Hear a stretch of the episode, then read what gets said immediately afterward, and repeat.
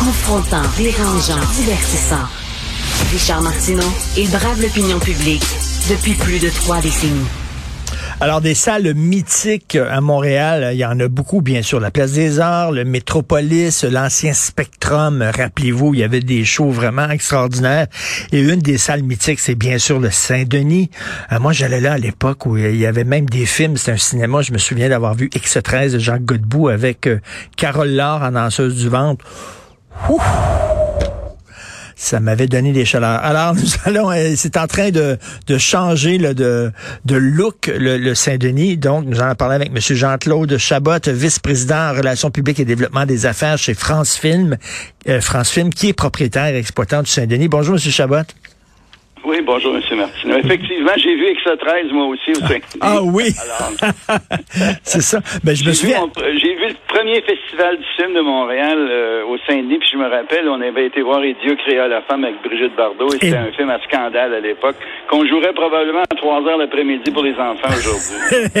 Euh, souvenez-vous, les publicités, le Saint-Denis et Bijoux, euh, c'était deux salles de cinéma. Bijoux, c'était des films érotiques, je pense. C'est ça? Oui, en dernier, mais à l'époque, ils jouaient le même produit. Saint-Denis Bijoux, c'était les deux salles. Même France Film avait eu une salle sur la rue Sainte-Catherine qui s'appelait le cinéma de Paris, qui a passé au feu dans les années 60. Oui. Donc après, il restait le, sur Papineau, si ma mémoire est bonne, près de Saint-Joseph, le cinéma Bijoux, qui était devenu par la suite un cinéma érotique et le théâtre Saint-Denis qui, jusque dans les années 70, 75, 73, effectivement est un cinéma, mais il n'a pas toujours été un cinéma. Il avait été construit, pensé en 1912, ouvert en 1916, et on faisait du vaudeville, si vous le, ah, oui. quelque chose, où on spectacle cinéma, film silencieux, puis finalement, c'était le berceau du cinéma français, les premiers films québécois, Aurore, l'enfant martyr, Séraphin, et tout ça jusqu'à peu près en 72-73, où est-ce qu'on a décidé de faire du spectacle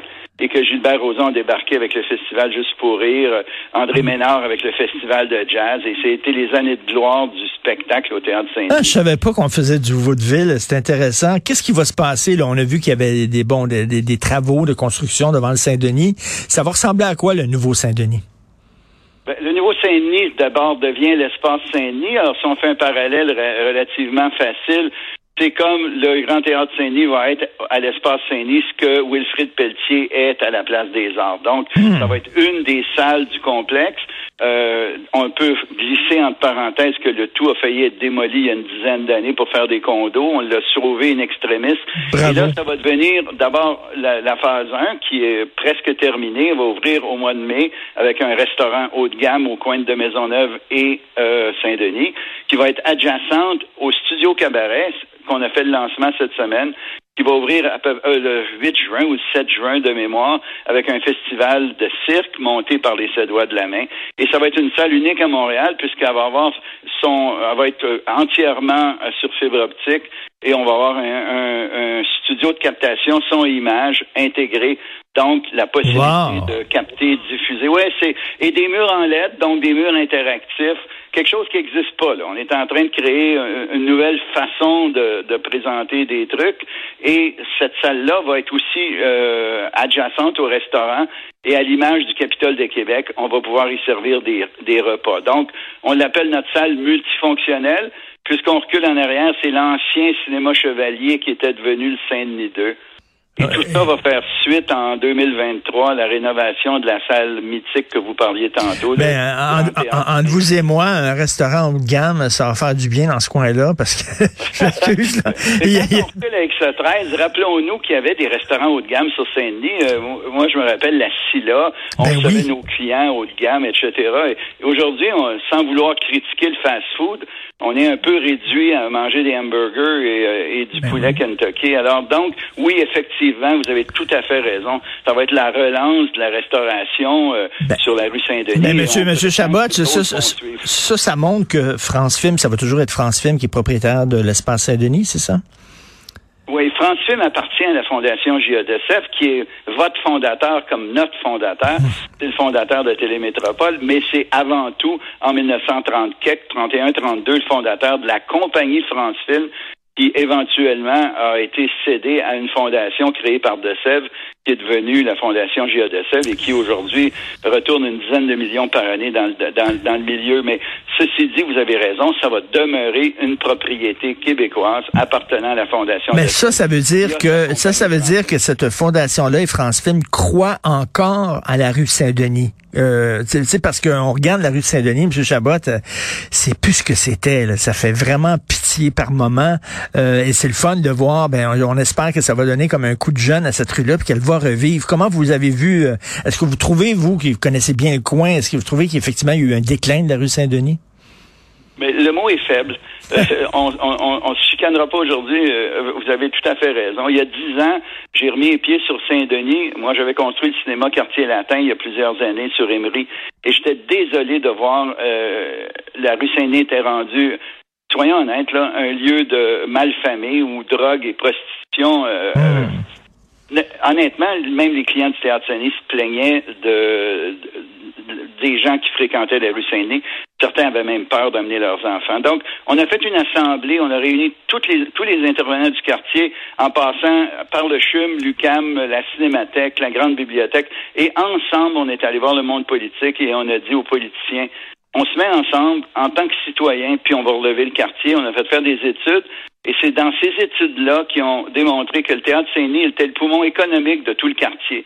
Donc, on a mis l'accent sur, on a retourné de bord la, la, serviette, plus de démolition, et voici où l'espace Saint-Denis est venu au monde. Mais je le répète, c'était carrément une activité de groupe pour relancer le quartier. Et quand vous me dites la rue Saint-Denis, elle s'est améliorée beaucoup depuis dix ans, parce qu'on mmh. l'a nettoyé énormément. Il y a aussi le partenariat des spectacles qui a fait beaucoup de bien avec Émilie Gamelin, qui est devenu un parc beaucoup plus fréquentable. Mais Ceci dit, encore beaucoup de travail à faire. Il y a des plans de la ville de Montréal pour relancer la rue Saint-Denis, la redessiner, mettre des arbres, agrandir les trottoirs, etc.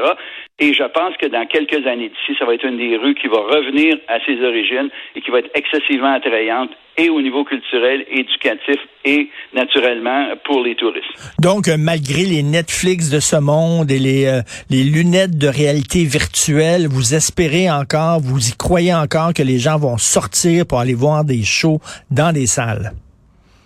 Monsieur Martineau, depuis qu'on a remis, les, euh, depuis que j'écoutais votre commentaire sur le gouvernement tantôt et, et ses changements d'horizon. Depuis qu'on nous a donné le feu vert pour faire des salles combles, on a remis en vente les billets et je vous dis, je n'exagère pas, ça se vend comme des petits pains chauds.